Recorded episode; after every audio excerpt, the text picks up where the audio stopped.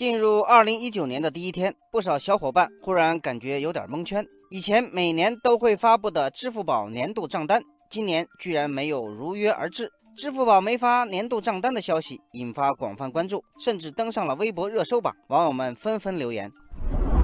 网友小糯米说：“支付宝年度账单去哪儿了？我已经做好晒账单的准备了，没有账单看，感觉新年少了一份快乐。”网友青迪阳说：“对我来说，如果有这个年度账单会比较好。他统计的支付金额总分、支付类型等数据很符合我的需求，可以看清自己这一年的开销，为下一年的消费做好简单的计划。”网友思雨说：“去年的消费支出远大于我的收入水平，迫切想知道自己这一年究竟花了多少钱，也害怕知道自己过度消费的结果。新的一年，希望自己能够列清账单，适度消费。”支付宝今年为什么还没发年度账单？有人询问支付宝客服，客服给出的回复是：支付宝账单业务已经成熟，不再需要专门的年度账单业务。对于有需要的用户，直接搜索账单即可查询自己的消费情况。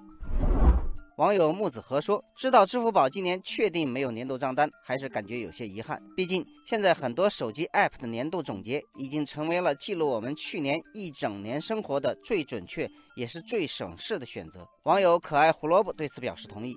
他说：“比如支付宝、微信能记录你去年一整年在线上花了多少钱；再比如高德地图、滴滴出行等。”能准确记录你去年一整年都去了哪些地方，还有 QQ 音乐、网易云音乐等，能准确记录你去年听歌的风格变化。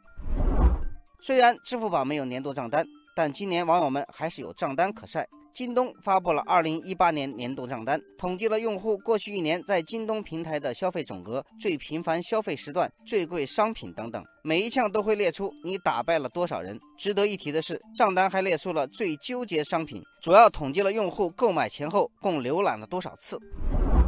网友舒言说。我看到有人大大咧咧的在网上晒着自己的百万账单，为什么有这么多人愿意晒自己的年度账单呢？网友迎接幸福说，有些人晒账单是为了炫耀，更多的人主要是为了和其他人进行互动。每个人都是恋旧的，回忆怀念是永不过时的话题。晒出年度账单，就是把自己的记忆碎片和其他人的记忆碎片做一个连接，并获得情感共鸣。千百万人在线等账单，这样的景象也只有在大数据时代的今天才能有。支付宝今年没出年度账单，难怪有这么多网友感到很遗憾。